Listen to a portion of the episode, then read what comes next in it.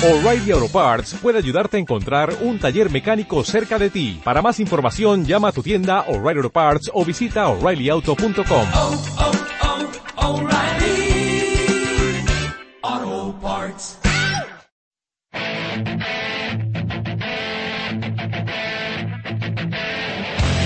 Comienza Keep Pushing, tu podcast de Fórmula 1.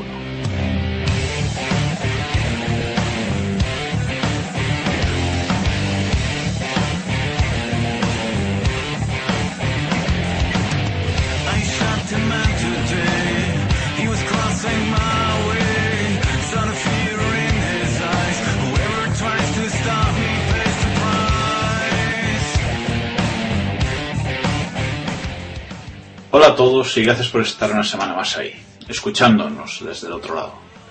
Hoy no están ni Iván, ni David, ni Héctor, ni Samuel, ni tampoco ninguno de las decenas de fantásticos colaboradores especiales que, que nos han acompañado en la primera temporada de esta aventura que comenzamos allá por el, por el mes de abril. Hoy está un servidor aquí solo, eh, pero con una visión, es eh, presentaros un capítulo muy especial que hemos hecho entre todos y con el que queremos cerrar este gran año. Eh, un capítulo en el que vamos a intentar recopilar algunos de los mejores momentos de Keep Pushing de, de este año. Y evidentemente no están todos los mejores momentos porque era imposible meterlos todos, pero esperamos que aún así disfrutéis mucho del capítulo. No me quiero enrollar más, eh, así que os dejo ya con los audios. Eh, gracias de nuevo a todos los que habéis hecho esto posible.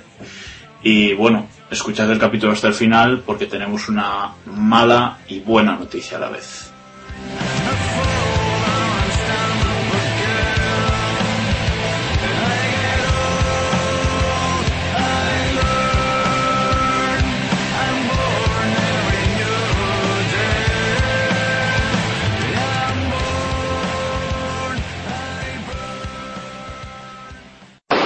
Bienvenidos, esto es Keep Pushing, que arrancamos hoy con nuestro primer capítulo y contamos con la presencia de, al otro lado de la línea con Jacobo Vidal de F1 al Día. Buenas noches, Jacobo.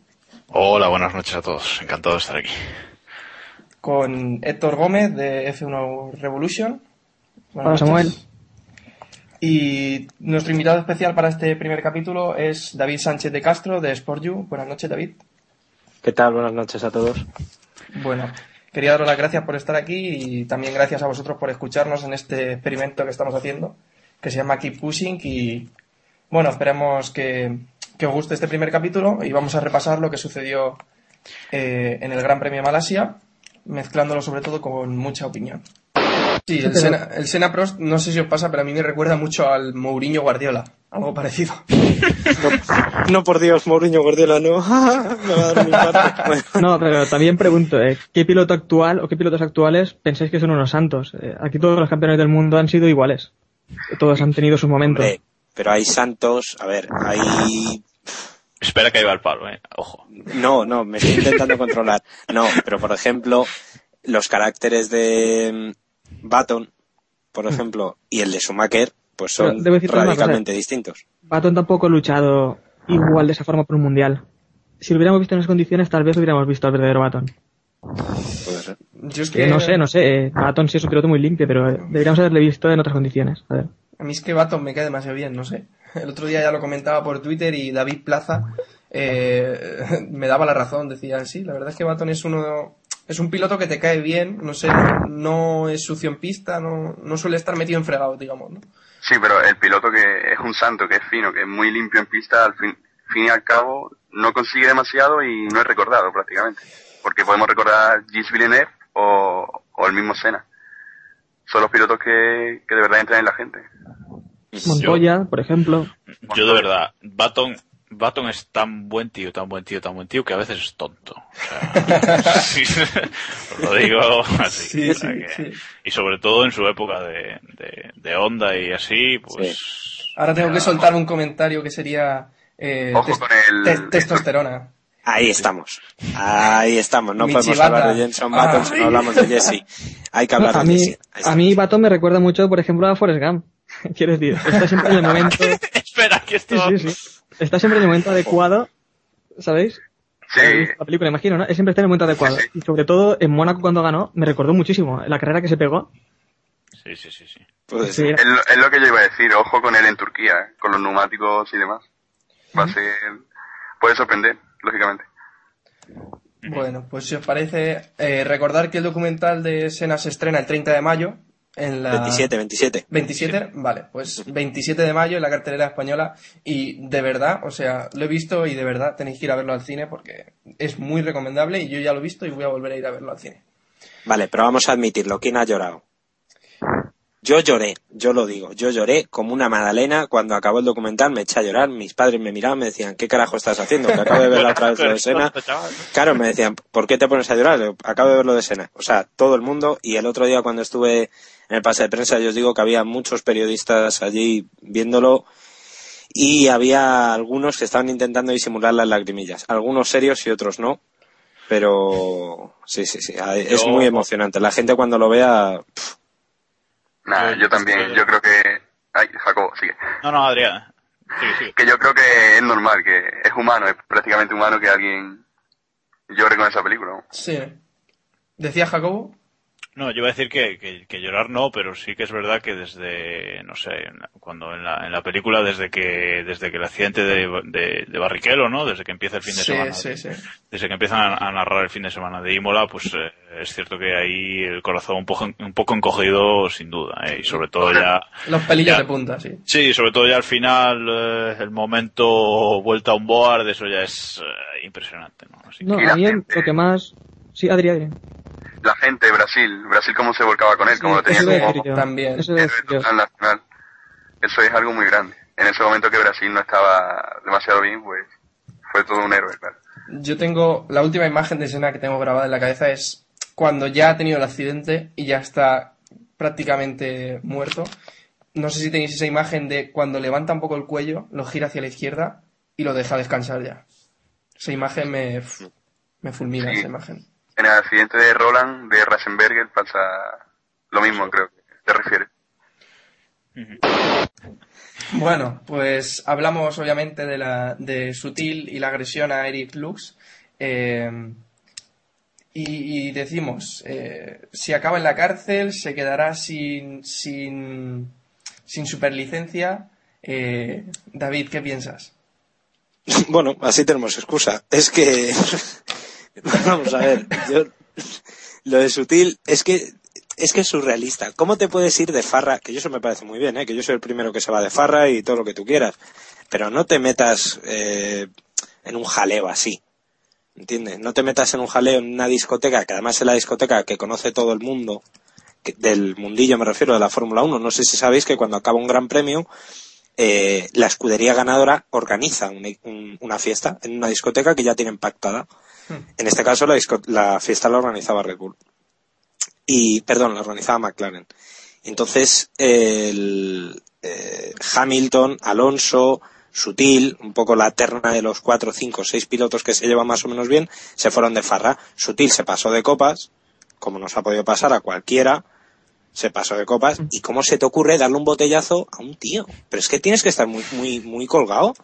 O sea, ¿cómo se te puede ocurrir eso? No, que no. además tú eres una persona pública. Y por una Es que- tontería, además. Y ¿eh? por una Sí, estupidez, sí, sí. claro, claro, que además era, vamos, yo de verdad no sé si es culpable o no. Cuando todo el mundo le ha visto y le ha dicho, oye, tal, te has pasado, incluso él ha tenido que pedir perdón, e incluso la escudería se ha visto forzada a emitir un comunicado esta tarde, no sé si lo habéis leído, Sí. en el que decía, oye, que no vamos a cambiar ningún piloto. En fin, es que yo entiendo que por la presión que está teniendo este año, sobre todo este año más que el año pasado, está nervioso, etcétera, etcétera. Pero no te puedes permitir esto. Y si es culpable, que le quiten la superlicencia. Sí, yo además es que es el piloto del que menos me lo hubiera esperado. No tengo a Sutil como un piloto violento tampoco. No, Lo no, más que lo que te digo, que se fue de, que se pasó de, de copas. Esto, espero que solo de copas, no quiero ya mal pensar de algo más. Esperemos que solo sea de copas, ¿no? Pero a mí la verdad es que me dejó flipado, hablando mal y pronto. Yo a Sutil lo más violento que le he hecho, que le he visto hacer fue la discusión que tuvo con, con Trulli. No sé si recordáis, en una rueda de prensa, que ni siquiera se levantaron la voz. Sí, pero al, pero al bajarse del coche tuvo casi más que palabras. ¿eh? Yo creo que que Sutil da una imagen de, pues eso, de persona no violenta, pero yo creo que sí es un poco, un, po- un poco de pronto, más que, más que violento, ¿no? Porque ya ha habido varias veces en lo de, con lo de Trulli en Brasil eh, y ha habido otras ocasiones que sí que al bajarse del coche, pues se pone muy loco y de, de, de pronto, como digo, o sea que no sé hasta qué punto podemos decir que no es, que no es violento, que es una persona, Sí. no sé. Es lo, es lo que tienen los alemanes, ¿eh? Schumacher, Vettel y demás son así un poco violentos. Pero es que Massa me parece uno de los pilotos más sobrevalorados de la historia de la Fórmula 1. Bueno, Por hombre, detrás de Adrián, de, de No, Adrián hombre. Sutil, porque eso es una mentira. O sea, es que eso directamente me parece demencial. Ojo, ojo, no tío siga teniendo Sutil, un ¿eh? volante me, me parece... No, no, desde el respeto. Pero Sutil debería estar en GP2. Pero vamos, si Pero a ver. Me voy a callar. Me voy a callar. A ver, No Sutil digo es un piloto, Sutil es un piloto que es que bueno. Está muy bien. Que hizo un carrerón. Vamos.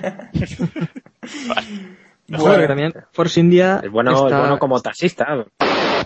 Hi, this is Adrian Sutil from Force India Formula One team. Uh, you're listening, keep pushing.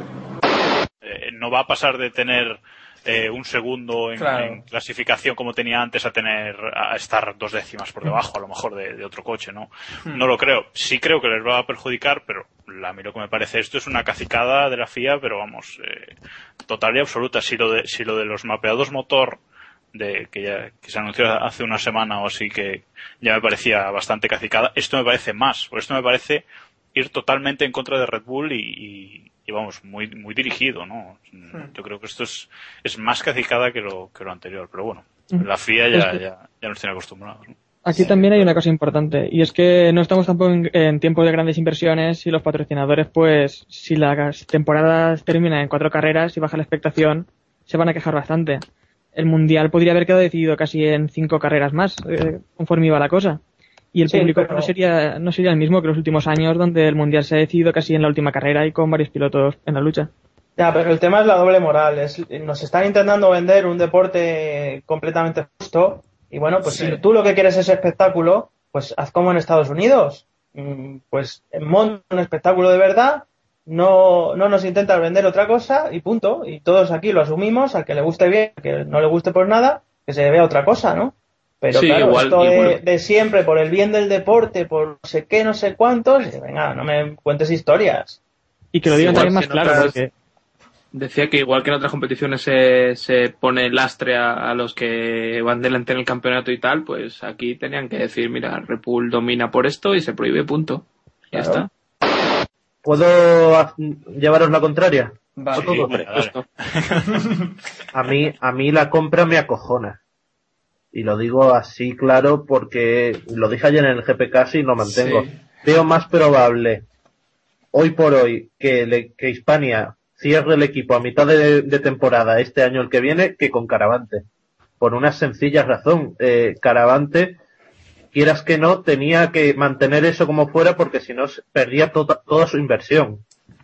Cambio, en este caso, mm, les veo que están comportándose como nuevos ricos, sin- como si no supieran lo que han comprado y diciendo, pues vamos a comprar esto y vamos a comprar lo otro y luego se van a encontrar con una factura que a ver quién va a poder mantener, porque hay que recordar que el problema de Epsilon no era ni deportivo, aunque sus resultados últimamente no eran grandes, o sea, destacables, ni, ni el hecho de construir sus instalaciones, sino de mantenerlas. Es que las, las instalaciones de Epsilon, por ejemplo, me costaría ver cómo pudier- podrían mantenerlas equipos grandes de la parrilla, más allá, más allá de Ferrari, Red Bull y, y McLaren.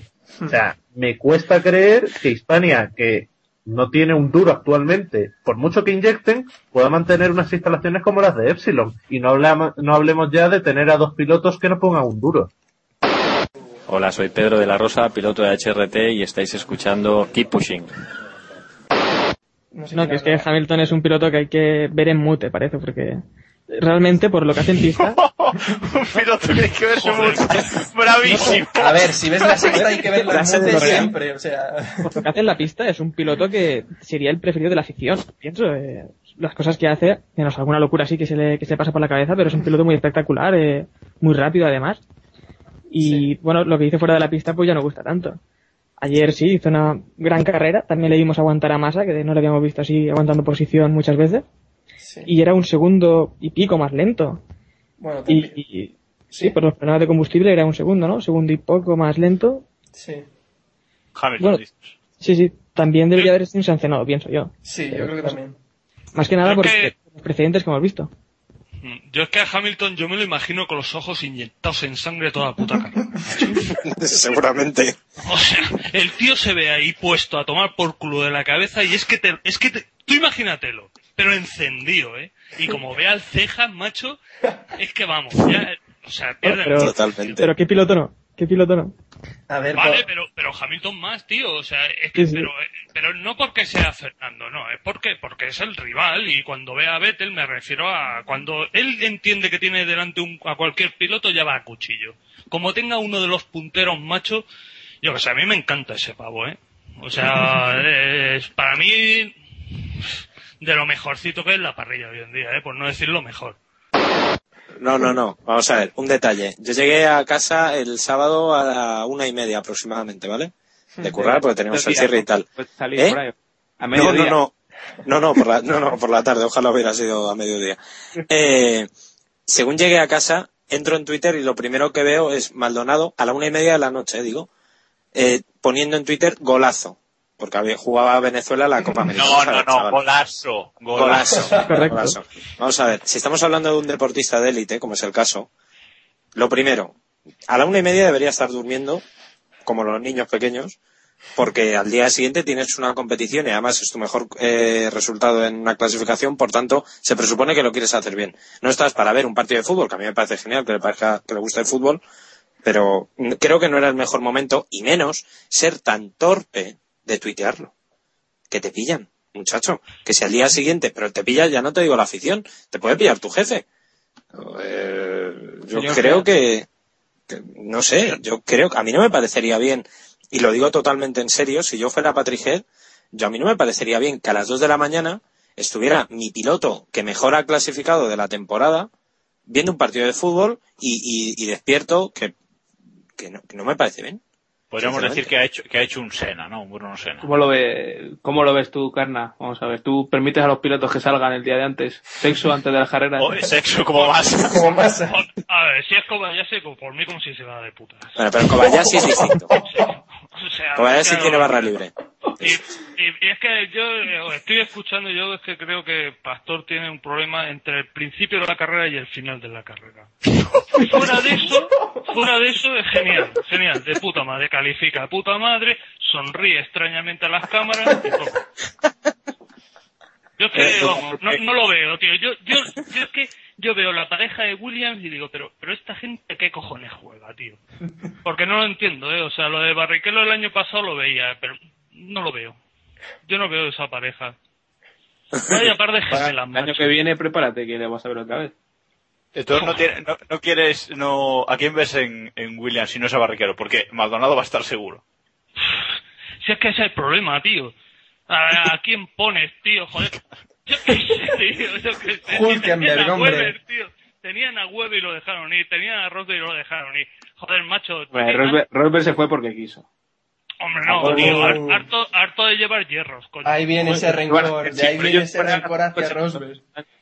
Hemos Claro, encontrado. claro que, hay- claro que tiene el colega rencor, no te jodes.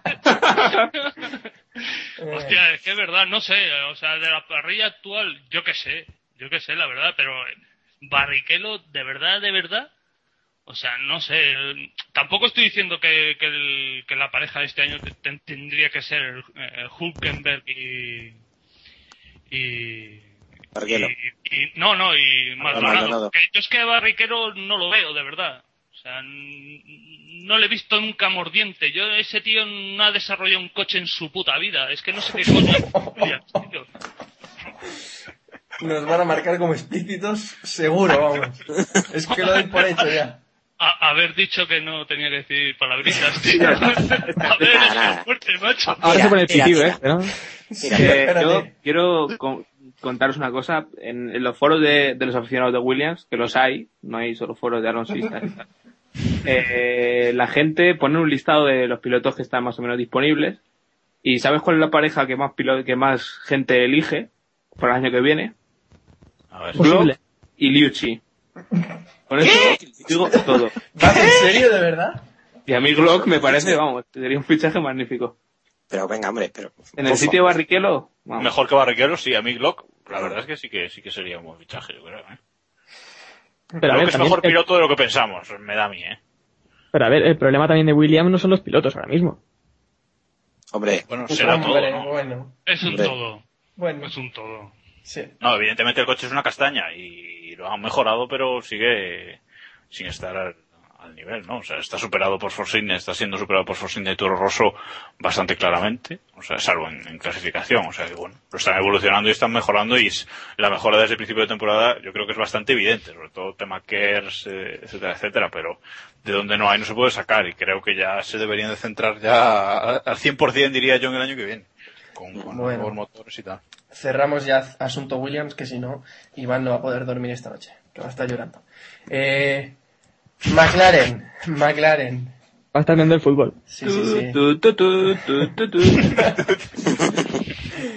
McLaren, no tengo la marcha imperial entre mi, so- mi repertorio de sonidos, lo siento. Yo debo ser, yo debo ser iluso, pero creo que mucha gente que ahora mismo está aficionada sí que se quedará. No los, no los 5 millones que comenta David, pero creo que mucha gente, eh, no creo que cuando se vaya Alonso vaya a haber tampoco una gran No, yo, caída. va a haber una base, eh, yo creo que las tres cuartas partes de la gente que lo está viendo, yo creo que se va a quedar. Principalmente porque también Alonso ha dejado pilotos y, y ojalá siga una escudería española. Y, o sea, la gente Y ya ha habla de, mucho camino, sí, sí, sí. habla sí, de sí. neumáticos, habla de aerodinámica, la Sí, gente sí. ya tiene una, una cultura, aunque sea muy básica, y decía Fernando Alonso en la rueda de prensa, en, que esto lo repito mucho, pero es que mm, me han parecido las mejores palabras de Alonso en la temporada 2011, cuando se le estaba preguntando por los escapes, en la rueda de prensa, una, a una rueda de prensa, una sala llena de periodistas, los especializados en Fórmula 1 de, de, de España, que estaban ahí en Valencia, le, le dijo, de este tema y de otros no sabéis ni el 10%. Y mejor que no sepáis más porque vais a acabar liando a la gente. Claro, hubo, por un lado, indignación por parte de algunos periodistas diciendo, bueno, oye, déjame a mí, mm, tú qué sabes si yo sé o, o si yo me entero y tal. Pero por otro lado, claro, es que como el, el mundo de la Fórmula 1 es el secretismo absoluto y, y cualquier cosa que se haga no se dice en ningún sitio y si no se pegan en la rueda de prensa oficial de, de Silverstone entre Wismar y... No nos enteramos de nada, es no verdad. nos enteramos. O sea, si, si no llega a ser por sorteo Red Bull contra McLaren en la rueda de prensa, no nos enteramos de, no, que uno tiene un, so- un escape soplado de no sé qué, que el, el caliente, que el Mercedes va al 50, que el otro. Entonces, eh, es un mundo tan complicado el de la técnica, que ese no vamos a ser capaces nunca de entenderlo, pero yo creo que la gente ya tiene una base en España de, de neumáticos, de este circuito es tal, de curva rápida, de Sí. velocidad. Y eso yo creo que se va a quedar, vamos, para, para, comparar- para, para siempre. Sí, sí. Hay que comparar lo que la gente sabía, la mayoría, ¿no? Eh, en general sabían Sí. hace unos años y lo que se sabe ahora. Ahora pues ha crecido también y, y seguirá creciendo hasta que Alonso se retire y una vez se retire pues yo creo que mucha gente se quedará porque ha visto también que la Fórmula 1 no solo es que hay un español o, o dos también con Alguersuari, sino que hay mucho más y a la gente espero que le haya gustado también. Bueno, yo creo que, que no es la, la diferencia en plantear la carrera, sino es tener, eh, yo creo, la capacidad de poder rodar. Hay dos temas muy diferentes. Uno que puede ser Hamilton, para mí es eh, uno de los mejores y tiene una capacidad por encima de todo seguro de poder eh, saber cómo está la pista. O sea, una pista cuando empieza a llover es capaz de encontrar eh, el el límite en esa primera vuelta cuando sale de boxes con rueda fría, cuando está en agua, es capaz de salir y encontrar el límite del grip simplemente en la vuelta de salir y, eso es lo que le demuestra ir tan rápido. Por otra parte, Baton eh, pues eh, tiene un poco, no sé, la forma de predecir una carrera, eh, situaciones que también son muy difíciles cuando está lloviendo y empieza a secar, saber en qué momento realmente está la pista más rápida con neumáticos de seco o con neumáticos de agua, ¿no? Obviamente después de que ponen el resto son tan rápidos como él, pero ese primer momento, eh, el decidir cuándo puedes ir más rápido con neumático de seco o con neumático de agua, que es lo que realmente hace Baton eh, en casi todas las carreras que, que se mete ahí arriba o que saca un poco más que los demás.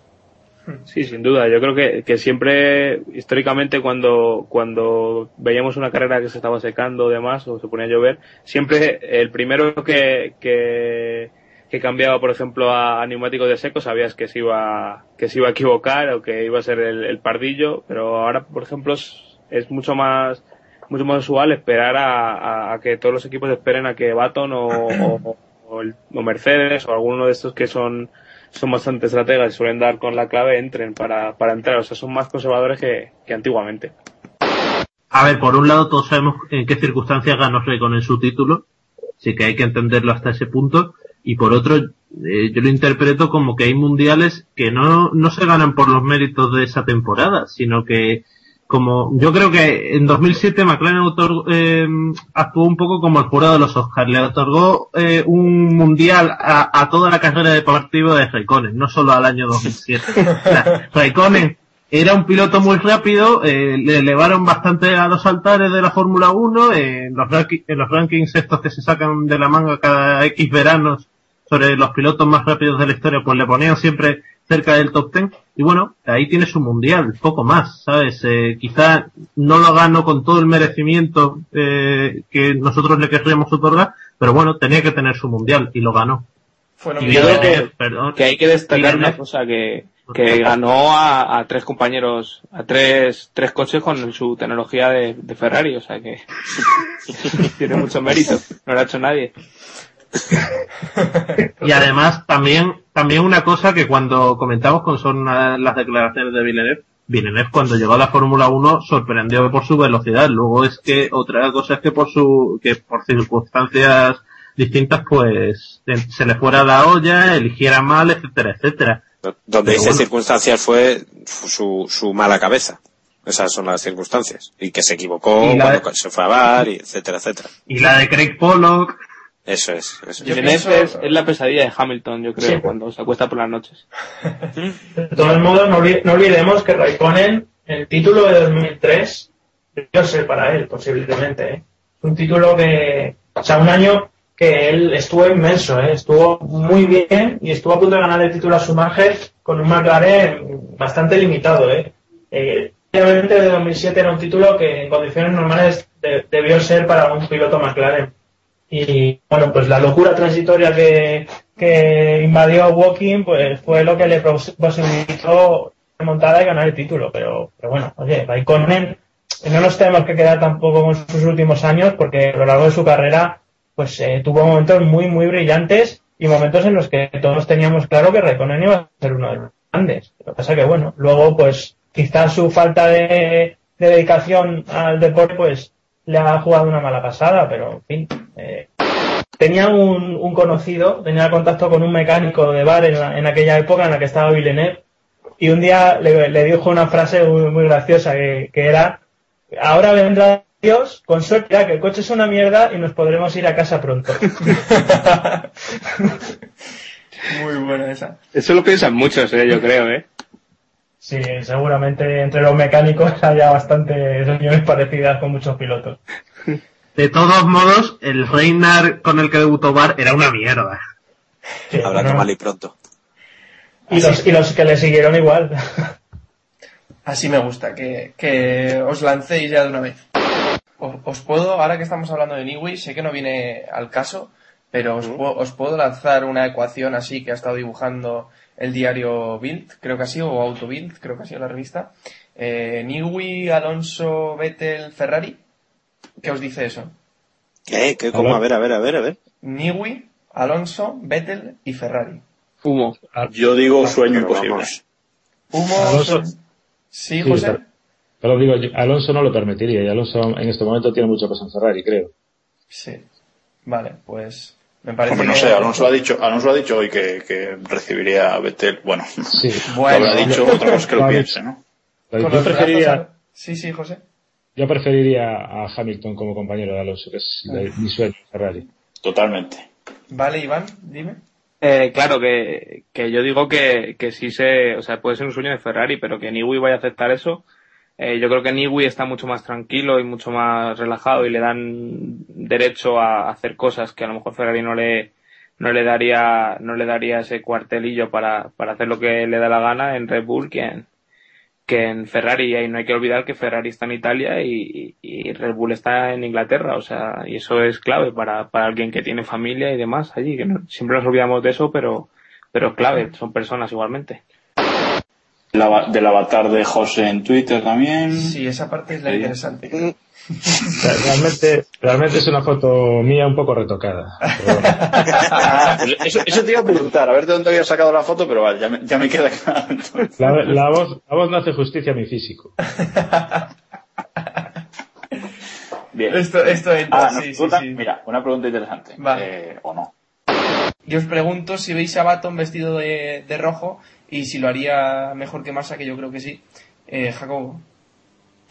Mira, no sé la las posibilidades reales que tiene Jenson Button de irse el año que viene a, a Ferrari. O sea, yo lo que, lo que creo es que Massa, eh, el contrato ese que tiene Massa para el año que viene, vale tanto como, como nada, visto lo visto hoy por hoy, ¿no? Lo que ya me flipa es lo que se ha publicado de que Jenson Button podría correr con Ferrari ya en Brasil. O sea, es que esto ya me parece surrealista No del todo. malo.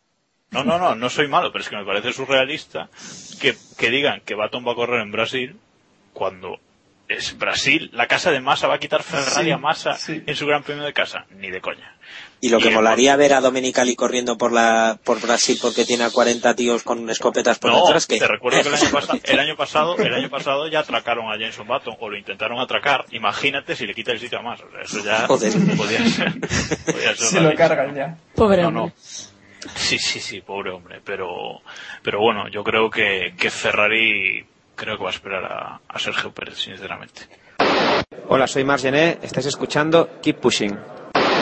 Yo le quería preguntar a Maitane, eh, ya que nosotros somos muy de eh, elogiar todas las semanas, hablamos de Michibata, y de las chicas, miedo me da. de la Fórmula 1. Miedo No, no, no, no, no. Oye, joder, pero, Ay, ay, ay. coño, a ver, yo como me creo en la igualdad de verdad, me gustaría hablar con Maitane de hombres.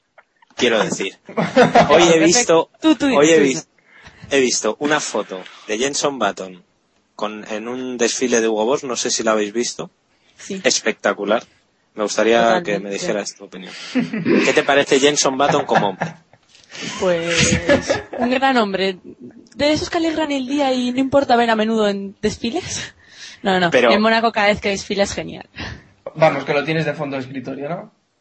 No, no justo a él, pero a otro sí. A otro piloto. nombres, di nombres. ¿Es de? Escuchando, que No, está es- claro. Es Alguer Ferrari, tengo debilidad por él. Uy, tiene fondo. ¿Tienes algo, Hostia.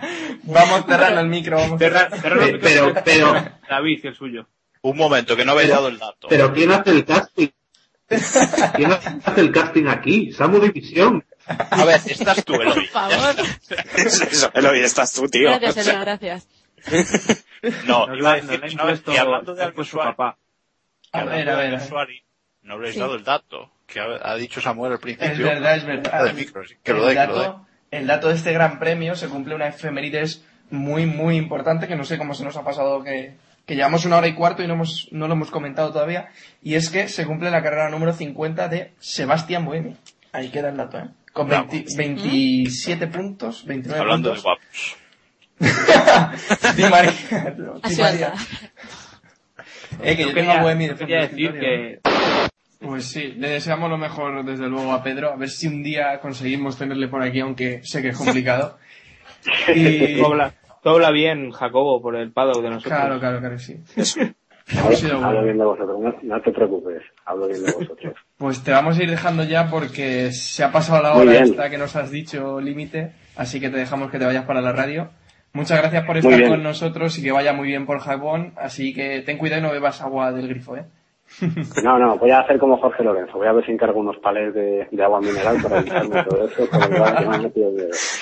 Bueno, oye, un abrazo y gracias por llamarme y un placer, como siempre, que me lo he pasado muy bien. Pues muchas gracias, Jacobo. Un abrazo, Jacobo. Eh, bueno, estoy leyendo uno que ha hecho estadísticas F1, por cierto, un Twitter bastante recomendable. Eh, me hacía, si yo fuera Vettel, me hacía las vueltas de Suzuka cubata en mano. Es mejor empezar a celebrarlo cuanto antes. Vale. Héctor, que es, por cierto, el que lleva estadísticas F1. Bueno, lo Pero llamamos no entre lo dos. digas, no, pero Bueno, no he dicho nada, no he dicho nada. Te has cargado la magia de Twitter. No, hombre, lo llamamos entre dos, también es el Kaki en F1 Revolution y lo llamamos El entre, entre dos. Él, él hace casi todo, eh. Yo, yo he puesto esa tontería hoy. Él, él hace los retweets de Keep Pushing. vale, Héctor, dinos el tuyo. Bueno, yo eh, quería leer uno de, de Balangar que ha dicho, si yo fuera Vettel cambiaría a Kinky Kyle cuando me la regalaran por la Kylie Minogue original, aunque no fuera tan kinky. Vale, Jacobo. A ver, yo tengo uno que es eh, de hace un rato, de Isabel Méndez. El nombre más raro, ¿no? Sí, sí. Y dice, si yo fuera Vettel, me hacía DJ, sacaba un disco y le demostraba al Gersuari que soy mejor que él en todo. Ahí queda. El palo al Gersuari, ¿eh? No lo hemos metido nosotros. El que palo al conste. Gersuari de rigor. Iván, cuéntanos. Eh, yo tengo uno del, del amigo Ángel García que nos dice que si él fuera Vettel pintaría el RB7 de, de la marca Bull y quedaría último en todas las carreras para que vean que que Red Bull. Trolling. Qué bueno. Trolling. Pues yo, el que de momento así he recopilado es uno de Mante F1 que decía, si yo fuera Vettel pediría a la FIA que al final de la temporada me, canse- me canjeasen los puntos que me sobran por una vajilla. Va a tener vajillas nuevas Vettel, vamos, para dentro de unos años. Cubertería y... Bueno, pues esta, con perdón, gilipollas que se me acaba de ocurrir, pues fijaros lo que, la que podía haber pre- preparado Renault el año que viene. Si quieres buscamos ¿Ah? el correo de, de Domenicali, o si le quieres darle idea. Será No, no, posiblemente Estefano, Estefano arroba soy bastante inútil punto Ferrari punto com. Estefano Domenicali dimisión arroba ferrari.com. Puede ser. No pinto nada, Ferrari.com. Bueno, al final, al final es ya lo que comentamos la semana pasada, ¿no? En Renault nos sobran prácticamente lo mismo Bruno que, que Petrov. Y es que ayer también el piloto ruso estaba mirando, creo yo, más a Alonso que los pilotos que tenían delante y se perdió allí. Eh, lo que no tengo claro es si, si Alonso hubiera pasado o vio el berenjenal que iba a montarse delante y Ah. decidió esquivarlo por las Iba escapatorias. pasado. No, Es que, no iba lo veo en ningún pasado. momento- es que no le veo girar ni clavar frenos en ningún momento. Entonces no, no, he visto la imagen muchas veces y no estoy seguro de lo que ocurrió ahí. No sé vosotros qué, qué opináis. Puede ser. Yo creo que, se, que Alonso se pasa un poco. El problema es, si es cierto, que cuando ve que Petrov ya sale en pérdida, entonces tiene que seguir recto, porque claro, si no se le lleva puesto. Claro. Eso es otra batalla. No, pues yo creo que Eh, sí va un pelín colado. Un pelín colado es lo que claro. hace echarle, sí, sí. O sea, no, no habría tomado la curva por su trazada. Habría tenido que irse, habría pisado un poquito por fuera. Pero, pero un poquito pasado sí que iba, sí. Creo, eh, pero bueno, oye, al final son, son impresiones, ¿no? De- That's de Racing, que decía claro.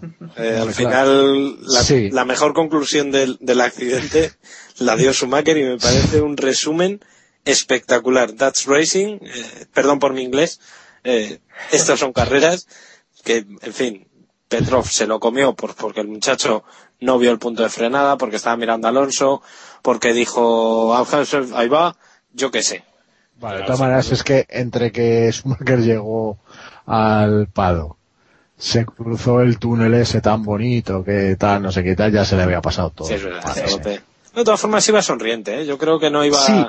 Para lo que suele ser Schumacher, iba bastante calmado. ¿eh? Yo cuando lo vi por el túnel ese de madera prefabricado y todo Sí. eso, que me imagino No- que lo habrán acabado ahora. eh, No diré que me la estáis dejando votando el punto de penalti, ya que es Schumacher, pero esa, esa asunción por parte del alemán de que esto, el, el Dash Racing y demás, mm, a ver Sí, si es que frenamos, a ver si es que frenamos un poquito antes de lo que debía por alguna razón. No digo que para, obviamente, se lo Joder. llevaran puesto, ¿no? sí, que te pero- enseñamos pero- el trapo y entras... Sí, no, no, no, pero oye, que a, a lo mejor pues eh, frenando, pues vete tú a saber por qué. No sé. No sé. A mí, me, a mí me suena a la semana que viene también será Racing. Amigo Petrov. Eh, sí, con dos Rs, ¿no? Puede ser, puede ser. Bueno, veremos lo que sucede en India. Y luego por la tarde con el, bueno, con el set de frescos hice el 15 a un segundo clavado, nueve décimas del primero. Claro, teniendo en cuenta que los otros pilotos eh, habían, habían rodado dos veces el, el día anterior, eh, ya conocían el coche y yo todo fue en plan, venga, vas a salir y que, que sea lo que Dios quiera y con un juego de neumáticos que me, me jugué toda una carta, podríamos decir. Ah, y luego otra cosa, justo antes de salir me pongo el casco, me toca la espalda el jefe de equipo y me dice, por cierto, no te lo he comentado, pero si te sales de pista pagas tu daño material. Dije, bueno, esta oportunidad, esta oportunidad es única, hay que aprovecharla, no me saldré. Y al, Solo, debió salir todo bien. Solo faltaba que te lo hubieran dicho por radio cuando estabas ya pasando por la línea de meta. ¿no? No, no, pero realmente no sé si me lo dijo cachondeo no, no me lo dijo cachondeo porque el tío iba, iba en serio, pero eh, yo, o sea, confiaba en mí, sabía que no podía salirme, a no sé que me toque a alguien, no, no puedes salirte en un test, no, no puedes. Dani, leía esta tarde una entrevista que te hicieron en 2004 cuando tenías 16 años, hace ya, hace ya bastante tiempo, ¿no? Esa, esa la era la cual- sorpresa que teníamos preparada. En la cual ha decías... llovido Ha llovido bastante, sobre todo estos últimos días.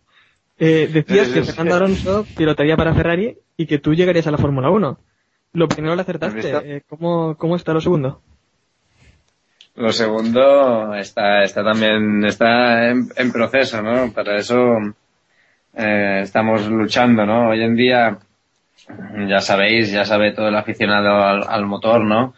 Eh, es muy complicado, ¿no? Que un piloto esté en la Fórmula 1, a no ser que tengas unos grandes padrinos. Hoy en día, pues, el tema de, de- del talento, los resultados, todo eso, pues, no es que pasen a un segundo plano, ¿no? Pero, pero bueno, mm, un piloto pues que, que tenga una, una gran ayuda económica eh, tiene muchas posibilidades de entrar, ¿no? Más que, más que uno que, que no, que no las tenga. Pero bueno, igualmente se está, se está luchando igual, ¿no? Eh, tengo gente detrás mío, ¿no? De mi grupo que, que ostras, están trabajando a tope día y noche y, y bueno, eh, esperemos que junto a los resultados pueda venir también una, una, una ayuda. Hola, soy Vito Antonio Liuzzi del España Racing estamos escuchando Keep Pushing. Iván, que, ¿quién es el peor de este, de este año? Para mí el peor de este año, eh, creo que ya hablamos en su momento de qué piloto retiraríamos, Sí. pero eh, no sé exactamente cuál es el peor. Eh, yo, a lo mejor, quizá voy a decir los que más me han decepcionado, pero voy a decir eh, Massa y, y Weber, porque ambos han sido incapaces de, de sacar adelante los problemas con los Ojo, ojo, ojo, Iván, que luego está la sección La decepción del año. Sí, no confundas, no confundas términos. Es que yo no entiendo por qué tantas decepciones, pero bueno. De quien esperaban más, hombre, la decepción. Hombre, espero que el año que viene tengamos un nuevo director y, y que Claro, esto claro. vaya un poco adelante. No adelantemos contenido. Eh, eh, pues Pues yo, como el peor, eh, creo que ha sido Jacobo quien ha dicho a Williams. Yo me quedaría Joder. con Williams. Joder. Que Pensé parece que, que que ibas- posta, pero. Pensé, no. pensé que ibas a decir que era yo el peor del año, que también puede ser, pero... No, ese, ese premio me lo quedo para mí solo.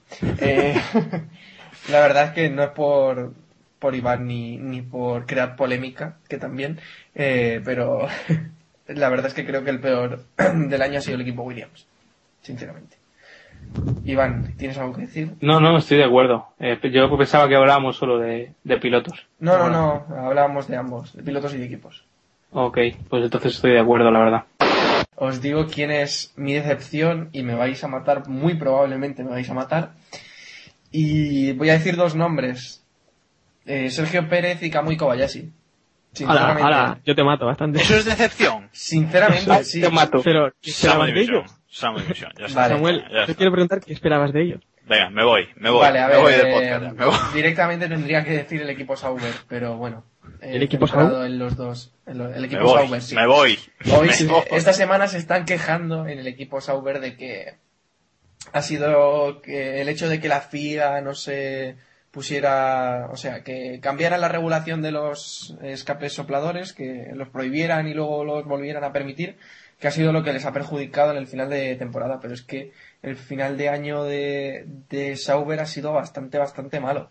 Lo ha salvado un poco Kobayashi. Pero tal y como empezó la temporada Pérez, sinceramente esperaba más de, de Sergio Pérez. Y el de, el de Renault. Eh, No, sí, sí, el de Renault estoy, estoy de acuerdo que el año de Renault ha sido lamentable también. Esto lo tengo que consultar con la almohada. Yo, te- yo tengo que negociar el contrato. Yo me he salido de la asociación de, de podcasters para poder negociar por solitario, así que... Vale, Es que eso- Iván eso, está Jacobo- negociando con vuelta rápida ya, así que veremos qué pasa Eh, aquí. eso, eh, nosotros aquí no tenemos el micro aún confirmado. No sé si... Madre mía, luego decís No, que no. mis chistes son malos, de verdad. Esto es Pues lamentable. me parece muy bueno. este- No, a mí me ha gustado el tuyo, el otro. El que has hecho antes, el del botín. De Ferrari. no lo he hecho aposta, eh. Eso Esos son bueno. los mejores. Sí, sí, sí. Y lo que ha dicho Iván, gracias a todos los invitados que han pasado por aquí, que la verdad es que han sido muchos y esperamos que sigan siendo más. Eh, sin ellos esto no habría sido posible y tampoco sin vosotros, los oyentes, los 400 y pico que tenemos casi cada semana y los 500 seguidores que tenemos en Twitter. Lo habéis pedido por activa y por pasiva, por Facebook, por Twitter, por cualquier sitio. Así que os voy a contentar estas fiestas y dimito del Keep Pushing. Así que nada, daros las gracias por habernos escuchado y habernos acompañado en este 2011, que tengáis un muy feliz inicio de 2012 y que recordéis Keep Pushing al máximo en el nuevo año. Adiós.